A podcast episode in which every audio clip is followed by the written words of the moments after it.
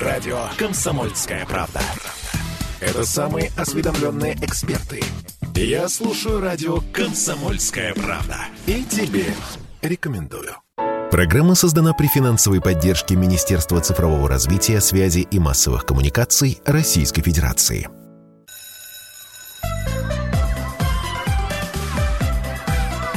Родительский вопрос. На радио «Комсомольская правда».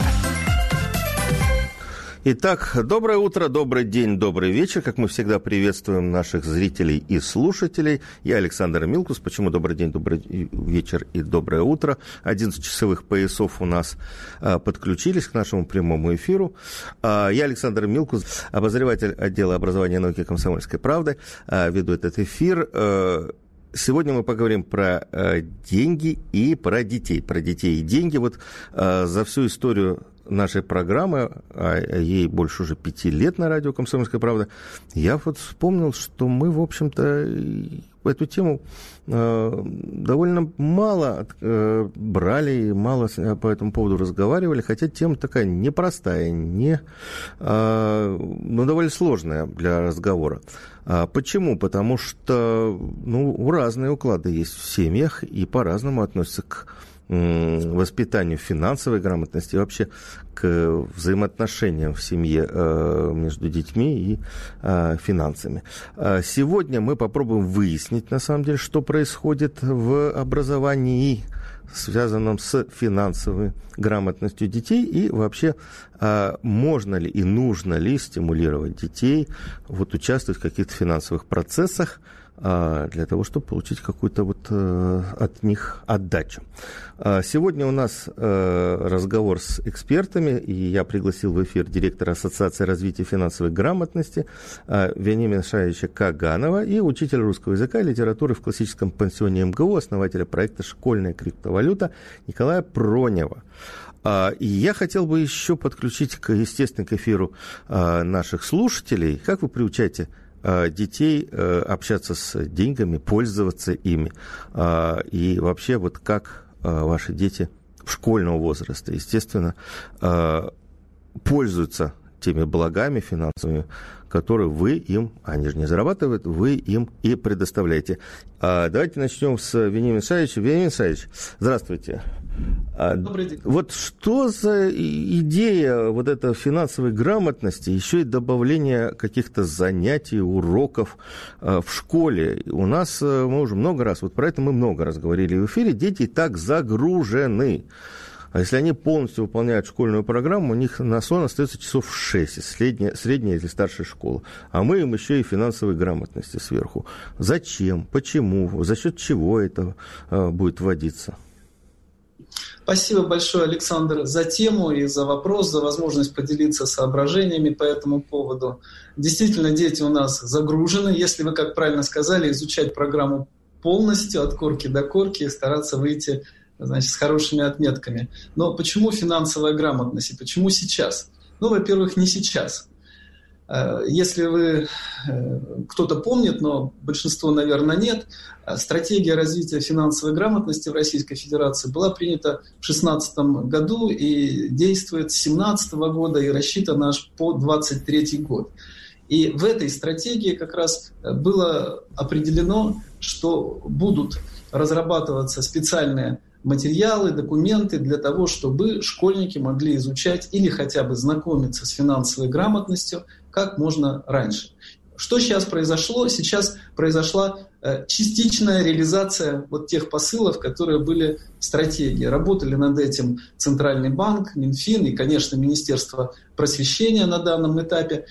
И э, задача состоит в том, чтобы подготовиться к введению опять же, подчеркну, не завтра, а с 1 сентября следующего 2022 года э, в соответствии с уточненными э, в ГОСами э, к введению некоторых в некоторые предметы, не отдельный предмет, а в некоторые предметы уроков, связанных как раз с темой финансовая грамотность. Это предусматривается с 1 по 4 класс – обществознание и математика, и э, в других классах в иные в том числе предметы, в которых так или иначе уместно обсуждать этот вопрос. Как э, уверяют наши коллеги, и я... Подождите, подождите, вы сказали, сейчас я хочу уточнить. С первого по четвертый класс, а математика общественного, общественного нет, нет в э, младшей школе? Ой, простите, э, я оговорился, окружающий мир и математика. Ага. Окружающий мир. А обществознание, информатика, география и ряд других предметов – это уже в основной школе и старше. Так, а как это будет выглядеть? Вот что значит финансовая грамотность? Ну вот урок математики, э, я не знаю, там... Э, Маша, у Маши было 4 яблока, 2 она отдала Пете. Сколько э, Петя там дал за нее, за эти яблоки 5 рублей. Это финансовая грамотность или это ж, э, вот, нормальная математика, к которой мы привыкли? Ну, если это сделано э, правильно, то это работает на финансовую грамотность и на математические знания в том числе. И э, здесь нет никаких э, вот таких каких-то глобальных инноваций, не было и вдруг раз огорошили. Дело в том, что в течение уже продолжительного времени образовательные организации по желанию внедряют это у себя. Есть соответствующие методические рекомендации Центрального банка, одобренные Министерством просвещения, где четко расписано, к чему в том или ином возрасте нужно подводить, чем знакомить э, детей. Фокус или сверхзадача состоит в том, что э, с, через год это будет не по желанию, а обязательно для всех. А вот как это будет происходить, э, зависит от многого. И э, тот пример, который вы привели, ну, абстрактно, он вполне может работать как не то что урок нацеленный на финансовую грамотность, но в рамках математики помогать детям ориентироваться и на финансовые, правильные финансовые решения. Да, и по другим предметам тоже. Окружающий мир, например, но финансы, цифровые технологии с ними связаны, нас действительно окружают. Банкоматы, там все эти ресурсы, гаджеты, которые используют. И, естественно, ребенок может получить определенные знания в рамках изучения некоторых аспектов окружающего мира, связанные как раз с финансовыми решениями и с, с финансовыми сервисами. Ну, э, можно ли предположить, что э, программа то есть уже написанная программа, меняться не будет. А, это будут какие-то дополнения. Или опять мы пришли к тому, что а, следующего года будут меняться программы. Учителям нужно привыкать к тому, что новая программа. А след за ней переписываются учебники по окружающему миру, по математике, по географии. И снова здравствуйте. Вы подняли сейчас э, очень важный вопрос. И я думаю, что в течение этого года надо будет э, отвечать на него, находить решения, готовиться. Во-первых, э, есть уже отдельные учебники, в том числе по финансовой грамотности. Но, но это они... отдельный курс. Да, Он факультативный. Согласен с вами. Ведь сейчас как устроено? Есть в ГОС, есть примерная программа и есть программа обучения. Значит, программа обучения, какая она будет, определяет сама образовательная организация, но с учетом примерной программы. Вот в примерную программу абсолютно точно должны быть внесены уточнения, изменения. Иначе в ГОС работать не будет. Это инструмент. А, значит, мы будем переписывать учебники. Значит, школа должна будет закупать новые учебники. А это не финансовая грамотность, это финансовые потери для школы.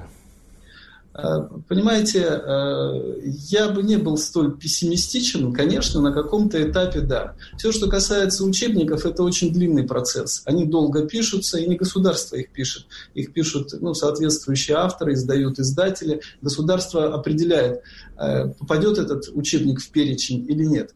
Я думаю, что быстро даже при всем желании и, наверное, необходимости этот процесс произойти не может. Он будет, конечно, растянут во времени. А сейчас будут э, методические рекомендации, методические, ну, условно, пособия, которые учитель сможет э, использовать. Учебник – это вообще достаточно такая консервативная история, и он действительно не может меняться ежегодно. Но знания и предметы, они, естественно, не могут не меняться, потому что меняется мир. Поэтому это, как сказать, вызов, но это еще само по себе не проблема. Э, вопрос, как это будет э, решаться. Мне кажется, что это будет э, должно решаться, не кажется, я уверен, что это должно решаться без фанатизма, разумно и последовательно, с тем, чтобы не создавать, как вы сказали, дополнительных трудности для тех же обучающихся, для родителей, для школ, связанные с необходимостью замены того, что неплохо работает, но, может быть, что-то не учитывает. Нет, подождите, кажется... вы же сами только что сказали, что со следующего учебного года, не с этого, а со следующего, 22-23, э, финансовая грамотность э, как дополнение к школьным предметам будет обязательно. Значит, нужно готовить учителей уже в этом году, нужно готовить Абсолютно. материалы. Абсолютно. Вы абсолютно правы. Нужно готовить, нужно готовить материалы, нужно давать разработки уроков и так далее. Но это уже происходит. Это уже происходит много лет. Вот я вам скажу, мы Ассоциация развития финансовой грамотности вместе с Центральным банком и Министерством просвещения в этом году э, в очередной раз запустили конкурс методических материалов, которые разрабатываются в образовательных организациях, в первую очередь в школах. И если в 2019 году на конкурс пришло порядка 550 работ, сейчас пришло почти 2500. Это о чем говорит? Это говорит о том, что люди работают, накапливают опыт, и э, это не на пустом месте. Поэтому это дает возможность рассчитывать, что справимся. Родительский вопрос. На радио «Комсомольская правда». Мы вернулись в эфир. Я Александр Милкус. Мои сегодняшние собеседники – директор Ассоциации развития финансовой грамотности Вениамин Каганов и учитель русского языка и литературы в классическом пансионе МГУ, основатель проекта «Школьная криптовалюта» Николай Пронев все-таки давайте приземлимся на, на более понятные вещи, более понятную землю, а, и подключу я Николая Пронева. Николай, может быть, вот э, чем вводить в школьную, вот, вот в школьную программу какие-то элементы финансовой грамотности, а, лучше вот ваш проект, который вот конкретно дает возможность детям понимать, как зарабатывать, зарабатывать своим умом, Расскажите немножко о проекте, и, может, вот э, мы э, предложим Ассоциации развития финансовой грамотности э, вот такой стартап для привлечения школьников и понимания, что, что происходит в жизни конкретно. Спасибо, Александр. Всех приветствую. Здравствуйте. А, ну, давайте вначале на первый вопрос отвечу. Я считаю, что на самом деле финансовую грамотность требуется вводить в школе. Я учитель, я понимаю, что в особенности пострадает, возможно, русский язык. Почему это русский язык должен пострадать? Я так понял, что ну, география... Он занимает математика... больше всего времени в обучении, и поэтому если какой-либо предмет поджимать, то это русский язык и литература. Не дай бог. Да. Но на самом деле тут задача, наверное, педагога как-то внедрять элементы финансовой грамотности, например, на уроке литературы, литературы э, рассматривать финансовые вопросы, например, как финансы строятся у персонажей литературных произведений. А, но на самом деле финансовый вопрос очень важен для детей в связи с тем, что они очень рано вступают в экономические отношения и многие дети не а, знают а, правил а, рынка, вот.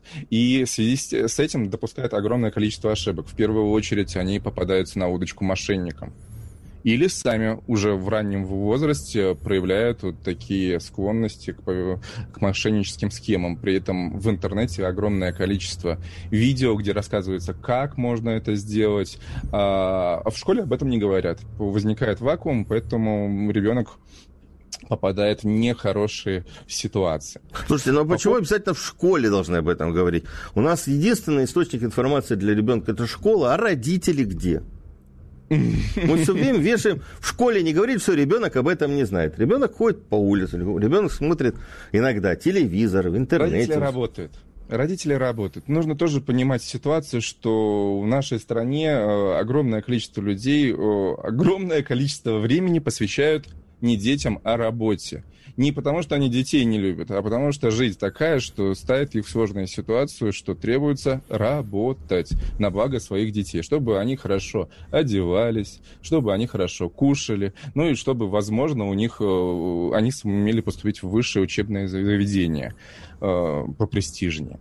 Увы, родители идут на жертвы это уже другой вопрос. Хорошо, а, давайте про ваш проект, проект. И, и поймем, да. Про проект. В чем, что в чем же, его что, смысл? Что же мы предлагаем? Ну, в первую очередь, я, я как всегда люблю вот эту теорию о том, что э, в школе есть отметки. 5, 4, 3, 2, 1. И эти отметки придумали в Средневековье. До сих пор пользуются. Вроде бы все хорошо. Но, увы, статистика показывает, что э, ежедневные отметки не ценятся как самими учащимися, так и обществом. Ну, ребенок получил пятерку, приходит домой, мама, я получил пятерку. Ну, молодец, садись кушать. Все. Праздника нет. Э, подарков нет. Мы желаем изменить э, ситуацию, потому что дети живут в постиндустриальном обществе.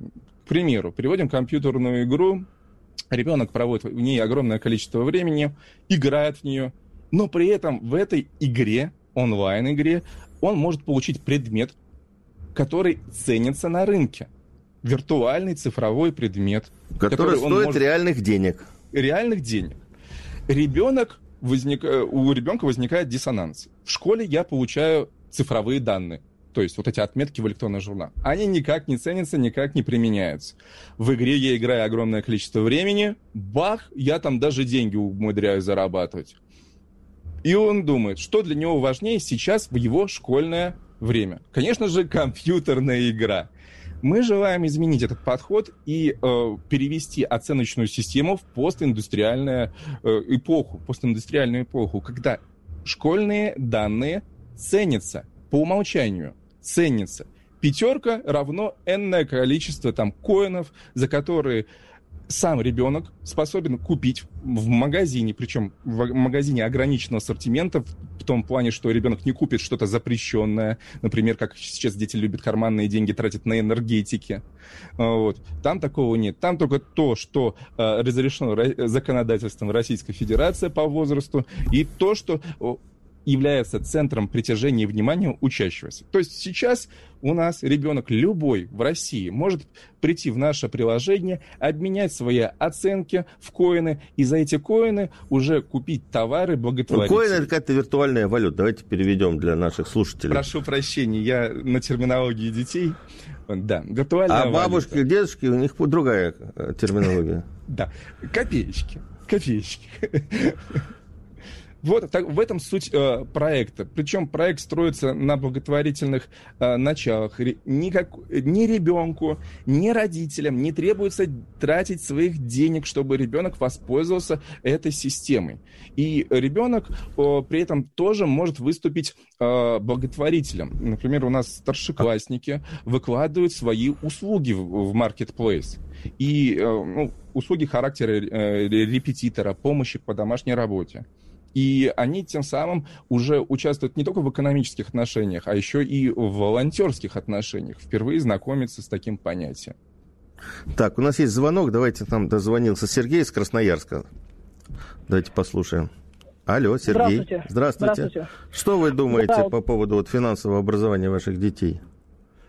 Ну, я думаю, немного странно звучит э, какая-то финансовая грамотность э, математической безграмотностью которая у нас сейчас повсеместно происходит в школе. Ну, то есть отсюда вытекают ошибки в логическом мышлении, естественно, то есть, ну, общий уровень, общее, общее падение уровня образования, и отсюда логика у детей, конечно, падает, плюс критическое мышление, и поэтому спокойно они, будем так говорить, ведутся на все, на всех мошенников и на все остальное. Вот в этом проблема, а не финансовая грамотность. А если э, математика, допустим, дополняется или углубляется задачами из жизни, да, вот то, что называется сейчас практикоориентированные задачи, когда дети изучают математику на конкретных примерах. Ну, условно говоря, сколько денег им нужно для того, чтобы купить определенный набор лекарств, сколько нужно для того, чтобы э, посчитать ну, налоги. А это же и жизнь, и математика, и развитие нет, критического общее... мышления. Да, ну, понимаете, вот сначала, допустим, получают э, образование как бы математическое, а потом там прикладные науки идут. То есть, ну, какая разница, какая будет форма, если, я говорю, если общее падение идет, математической грамотности, ну, какая разница, ты будешь считать там яблоки или ты будешь считать акции. Если, в принципе, человек, у человека уровень знаний падает.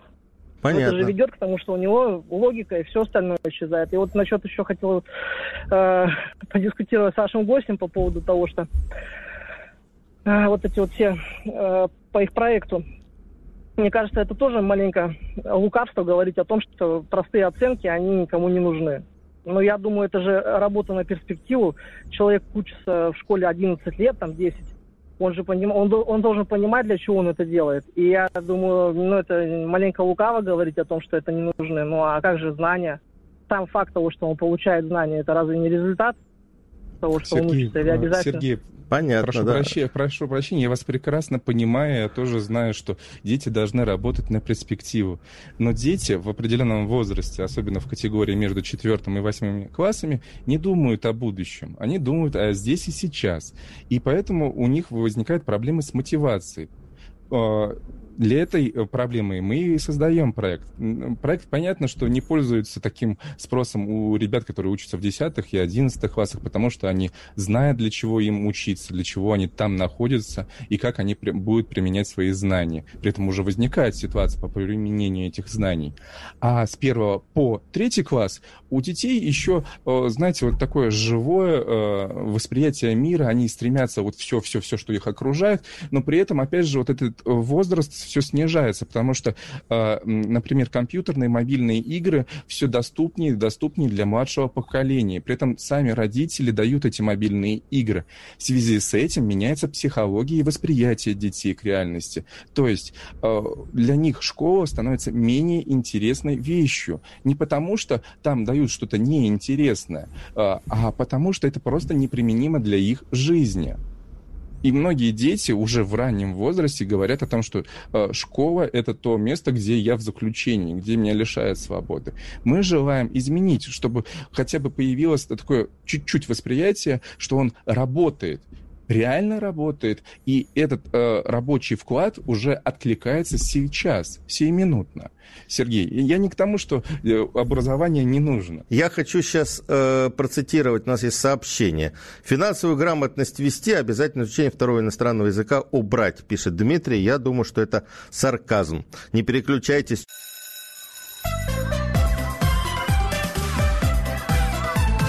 Родительский вопрос. На радио «Комсомольская правда».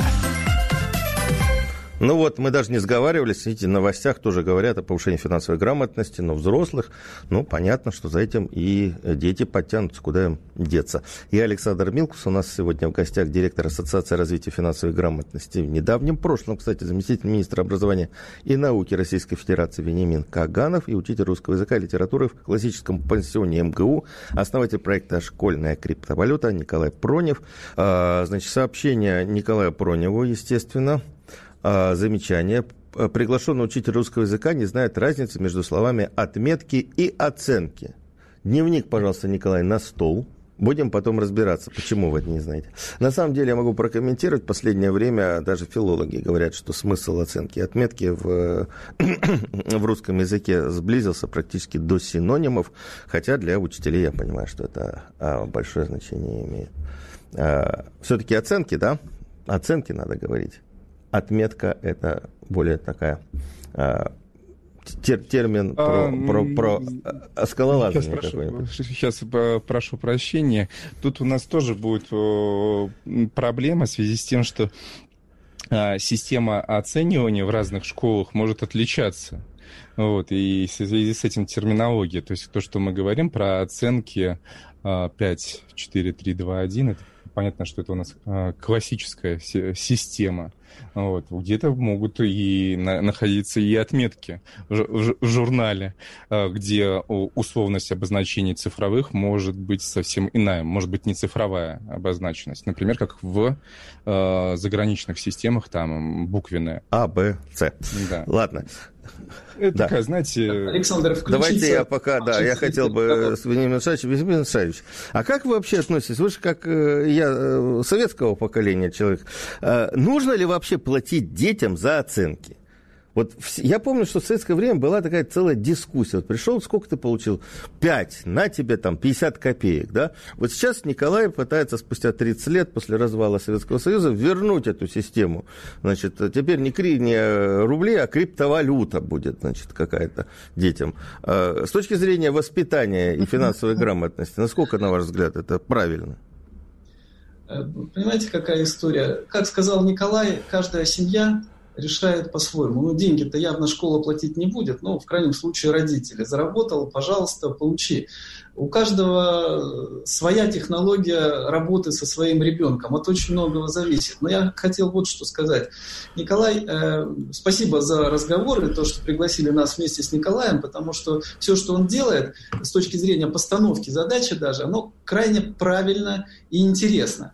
Мы готовы ваши и другие подобные проекты поддерживать, тиражировать, э, поскольку главная причина, вот главная проблема, с которой он борется, если я правильно вас услышал, Николай, это э, он ищет подходы к мотивации детей. Если ребенок не мотивирован, учи, не учи, он ничему не научится. Если он захотел, он научится. Но обратите внимание, недавно э, было опубликовано исследование, НАФИ, есть такой научно-исследовательский центр, э, который опросил подростков. И 75% подростков сказали, что они хотели бы понимать и знать, что такое финансовая грамотность. Родители, давайте услышим хоть раз подростков, действительно реально, и создадим такие условия вы правы, что не только в школе это происходит, и не именно в школе, но школа дает систему координат. Оно дает систему координат о чем думать. О каком-то перегрузе там, за 8 часов в год в начальной школе, 18 часов в более старших классах говорить, наверное, не приходится. Но тем более, что эта тема может быть полезной для математики, если мы ведем речь о уроке математики. Потому что ребенку будет понятно, зачем он учит эти формулы. Потому что эти формулы он может применить в том числе для принятия как бы, решений. Э, теперь, Александр, если вы позволите, вы сказали, что взрослые вот стали более грамотными, а и дети за ними подтянутся. Жизнь показывает иное. Взрослые менее грамотные, чем дети. С детьми все-таки худо-бедно занимаются. Во многих школах уже и в рамках э, урочных и внеурочных занятий, дополнительного образования, и многие родители пытаются что-то настроить, огромное количество разных программ и так далее в, цифровые, в цифровом формате. А родители и более старшие меняются медленнее. Не потому, что они не понимают или не знают, а потому что есть такое понятие установки – вот мы выросли, пришли с какими-то установками, вы правильно отметили, я советский человек, да, у меня эти советские установки все равно присутствуют, э, хотелось бы мне или нет. Но мне хочется, потому что много было, на мой взгляд, правильного. И э, сформировать правильные установки – в том числе по отношению к финансам, по отношению к многим другим вещам с финансовыми решениями, вот в этом и состоит сверхзадача. И у взрослых, и у детей. Кстати, у нас был проект вместе э, с Общенародным фронтом и будет э, дальше продолжаться. Расскажи бабушке, когда э, дети обучались доносить свои аргументы до более старших поколений. И это работало прекрасно, потому что бабушка все-таки внучка или внучику ну, готова послушать, ну расскажи, ладно, может быть, что-то тоже услышит. Хорошо, теперь про э, оценки. У меня был период в моей жизни, когда мне папа, да, давал деньги. Правда, не за оценки, он мне давал деньги за стихотворение. Ему очень хотелось, чтобы я писал стихотворение, и я его этой слабостью некоторое время э, пользовался. Ну, правда, это было там в классе пятом-шестом, потом это все уже не прокатывало. Значит, э, эта тема, скажем так, э, не возможно для дискуссии, но, скажем так, для обмена опытом среди родителей. Кому-то подойдет мотивация таким образом, э, кому-то не подойдет, для кого-то она полезна, может быть, для кого-то вредна и опасна. Но, например, моя дочь, когда а, она училась в школе, то мы нашли такой способ, как э, определить ей стипендию. То есть не за оценки, а просто определенную стипендию. Почему? Потому что так ребенок приходил каждый раз с глазами круглыми и говорил, а вот у соседней девочки там новая куртка, и только у меня ее нету. И очень трудно было определить, это действительно проблема или это так вот надуманно. Когда у нее стала стипендия, она стала понимать, что на что она может тратить, на что не может, и все вот эти вот трудности, они ушли, и сейчас она работает в финансовой сфере, и очень хороший специалист, может быть, это когда-то сыграло свою роль. Рекомендую рекомендую я это? Нет. Каждый определяет в соответствии со своими возможностями система координат. Так, у нас есть э, еще один телефонный звонок. Ирина из Абакана нам дозвонилась. Ирина, здравствуйте. Здравствуйте. Вы знаете, я хочу сказать, что не разделяю точку зрения ваших гостей. Не я разделяете? Считаю, неправильно. Так. Не разделяю, нет. Вот, очень я хорошо. Считаю, нельзя я считаю, что нельзя приучаться делать учиться, тем более за копеечку, за какое-то материальное поощрение. Это очень похоже вообще на цирк. Вот вы видели, как там животных за каждый трюк, за каждый номер достают из сумочки какой-то кусочек вкусный дают. Я считаю, что детей надо приучать, тем более с детства, чтобы они это впитывали, росли в этой атмосфере, учиться преодолевать, ставить цели. Вы понимаете, это же удовольствие он должен чувствовать. От того, что что-то не получалось, было трудно, но он с этим справился, он прошел через это, выполнил. Ну, я бы сравнила это с тем, что, вот, например, занимается человек – фитнесом или танцами, и в какое-то время начинает получать удовольствие от своего тела, от того, что он сильный, вот он вот такой вот спортивный, и человек должен получать удовольствие от того, что его мозги работают, что он может сконцентрироваться, что-то выполнить, преодолеть тем, что не получается. Ирина, а вы Понимаете? работаете? Ну, я уже на пенсии, конечно, слушай, Вы на пенсии. А скажите, пожалуйста, пенсию вы получаете? Да. А пенсию вы за, за, за что получаете? Наверное, за то, что вы какое-то время, много лет работали. Но это совсем другие вещи, понимаете? Понимаете, вы как бы убираете вообще вот эту вот область того, что человек должен, у него должна быть ответственность за то, что он должен овладеть какими-то знаниями, пройти какой-то путь в развитии. А, а если нет ответственности? Вот у нас есть статистика, что в средней школе до 70% детей не мотивированы они как раз вот в средней школе вот. большой провал по вот. знаниям, потому что они не хотят учиться, они не понимают зачем. И как их э, вот. мотивировать, как, вот, вот на ваш взгляд, хорошо, мы убираем, я тоже есть. против того, чтобы платить там 20 копеек за отличную а, а, оценку, да, а, или отметку. А как вы считаете, что делать? Вот нужно, это хорошие слова, правильные, да, нужно заставить их учиться или там мотивировать учиться. Как? Расскажите, как современного ребенка мотивировать учиться? Согласна с вами. Ребенок должен быть мотивирован. Должен, это я слышу. Я слышу, что слово должен есть у вас. Как? Александр, можно включиться? Давайте. Другая должна быть мотивация. Нельзя Хорошо. Другая, я понимаю. Давайте попробуем найти другую. Нет очень симпатична позиция, которую женщина сейчас высказывает. Она еще, видимо, более, еще более советская, чем я. Значит, и я ее разделяю. И могу сказать, что вот у меня в школе, лично у меня была именно такая мотивация. Но это было очень давно. Там сказали, что надо так и надо. И папа говорил, и мама говорила, и учителя там хвалили, и ругали наоборот, если что-то не так. Э, и надо бы, чтобы она была. Но если нет, Александр, вы правильно задаете этот вопрос, что сетовать молодежь плохая или искать форму. Вот Николай ищет формы. Ну, они не для всех подходят. Мы все время забываем, что мы все разные, и дети наши все разные. С одним можно так, с другими, э, с другими нужно совсем э, по-другому. И э, Давайте вот мы вернемся, у нас опять перерыв, и продолжим как можно по-другому. Родительский вопрос. На радио «Комсомольская правда». Мы вернулись в студию. Я Александр Милкус и мои сегодняшние собеседники, директор Ассоциации развития финансовой грамотности Вениамин Каганов и учитель русского языка и литературы в классическом пансионе МГУ, основатель проекта «Школьная криптовалюта» Николай Пронев. Э, разговариваем про детей и оценки и деньги. А, Николай, вот вопрос э, у нас от слушателей. А где вы берете деньги, э, вот э, те самые, для того, чтобы дети на заработанные баллы, оценки, за хорошие оценки получали какие-то материальные, финансовые, физические блага? Я не пью и не курю. Так, хорошее заявление в нашем эфире. Все, на этом мы заканчиваем нашу программу. А, на самом деле, э, ну, когда проект только я придумывал со своими учениками, э, то брался из своей зарплаты. Э, благо, у меня есть э, излишек, который я не потратил на вредные привычки, вот, и на, на разнообразные развлечения. Потом, когда проект уже решили расширять не только на школу, а еще выйти за границы, то потребовалось провести агентскую работу и найти людей неравнодушных.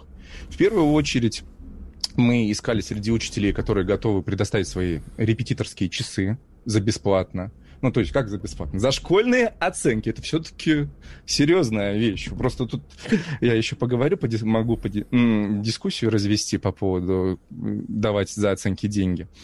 А, ну, продолжим. А потом уже перешли к, к поиску компании, бизнесу, который готов э, оценить идею и предоставить э, энное количество товаров своих для того, чтобы дети смогли а, Товары это что, какие? Какие товары? Ну, в первую очередь, например, у нас есть производители периферии компьютерной, это компьютерные мышки, клавиатуры, наушники э, киберспортивные, э, то, что детям э, интересно. Потом у нас э, мы нашли людей, которые в России производят компьютерные игры, э, и внутри этих компьютерных игр есть ряд э, предметов, которые продаются за деньги. Но теперь дети могут эти предметы купить не за деньги, а за свои То есть школьные... Вы, оценки. получается, поощряете, чтобы дети сидели и играли в компьютер? А, знаете, на самом деле а, я, я не поощряю, но считаю, что любая компьютерная игра а, в меру использования, то есть как и лекарство, может принести пользу. Главное не заигрываться. И, опять же, показать детям приоритет на знания, на навыки. То есть, если ты что-то умеешь, и умеешь это не просто так, а еще на пользу обществу, то это прекрасно. По поводу школьных оценок. Мы часто вот задумываемся над вопросом, платить ли там за оценки деньги а, а, родители. Мне кажется, это еще потому, что сама система оценивания у нас э, наследуется из средневековья, и там к абстрактным понятиям очень свято относились. То есть это что тут нечто вот такое великое, хорошее. При этом вот эти понятия, они пришли взамен побоям, то есть чтобы э, школьника не били, придумали изуиты вот такую прекрасную э, вещь, как э, оценки.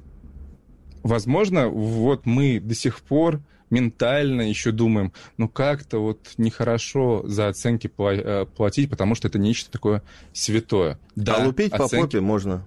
А убить, да, побить. При этом статистика в России очень нехорошая очень нехорошая. Более 40% родителей э, говорят, что можно наказывать физически э, детей за то, что они плохо учатся. То есть огромное количество родителей против давать деньги за оценки, при этом другая категория родителей готовы еще и физически наказать, если ты плохо учишься. О, у нас тут, у нас тут посыпались, посыпались сообщения. Мужу в детстве мать за домашнюю работу давала деньги, теперь он дома ничего по хозяйству не делает, бесплатно. Работу выполняет только на работе, правда, ответственно. А дома разруха. Ему на все нужна инструкция и оплата. Вот так. Значит, дальше. Это Бурятия. Ставропольский край. Хорошо учишься, поступаешь в ВУЗ согласно полученного аттестата, после которого гарантированно будешь работать по специальности. А не так, как сейчас. ВУЗ – дорогая формальность, и дети понимают, что большинство ВУЗ ничего не дает, поэтому и не учатся, зная, что все равно будут деньги у родителей, и, дети, и, дети, и родители эти деньги дадут. Вениамин Шаевич, давайте вот мы уже заканчиваем нашу программу по времени, да? А, может, мы возьмем э, проект Николая на буксир – и подключим к финансовому, вот, э, финансовому образованию, которое планируется в школах? Если Николай согласен, я с большим удовольствием. У нас есть для этого и инструменты необходимые. Николай, давайте обменяемся контактами. Александр, я думаю, нас помо- нам поможет. Легко. Более того, коллеги, на сайт ассоциации, если зайдете, там система вот, поддержки этих проектов описана. Мы заинтересованы в таких проектах. Их должно быть много, они должны быть разнообразны, именно потому что условия у всех разные, дети разные, педагоги разные. И для каждого нужно находить э, свой формат достижения единых целей по программам обучения и в целом по воспитанию и образованию. Но вот все-таки, э, есть ли возможность э, понятно интегрировать э, вот этот предмет финансовой грамотности? Вообще это предмет или какое-то вот дополнение к предметам, к школьным, в школьную Александр, программу?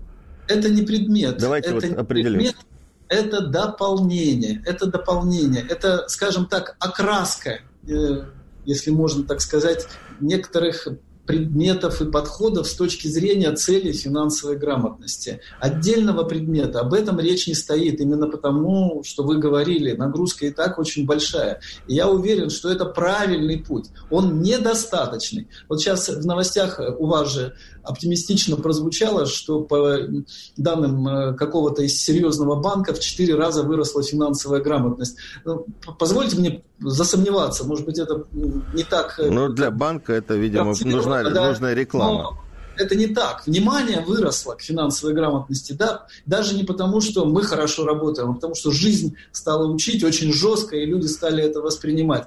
Но э, те же пенсионеры, ну, худо-бедно на пенсию уже заработали, а детям еще предстоит это сделать. В очень сложном мире и на пенсию, и на жизнь, и на развитие и так далее. Конечно, мы их должны научить.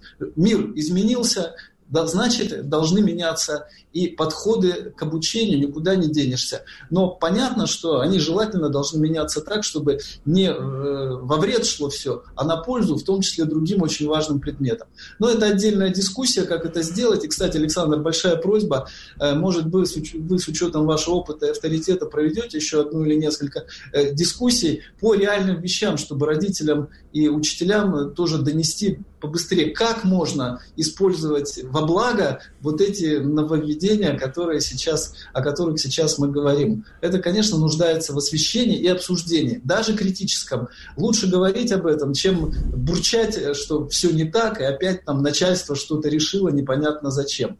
Понятно, нет, это мы обязательно будем делать, потому что вот программа, видите, пошла лето, обычно так активность не очень высокая, а тут у нас... Вот если у нас приходит сообщение, как вот сейчас из Белгородской области, э, Николая, вас надо лишить права учить детей, значит, программа получилась, значит, дискуссия есть. Значит, мы поздравляем Николая. Э, это для, для меня это лакмус, что все-таки где-то люди внимательно послушали, может быть, не услышали, может быть, не поняли, но, в общем-то, результат есть. Будем говорить и дальше. Я напоминаю, что у нас в студии были Вениамин Каганов, директор Ассоциации развития финансовой грамотности, и учитель русского языка и литературы Николай Пронев. Я Александр Милкус. Через неделю встретимся снова в эфире. Спасибо, Александр. Родительский вопрос. На радио «Комсомольская правда». Программа создана при финансовой поддержке Министерства цифрового развития, связи и массовых коммуникаций Российской Федерации.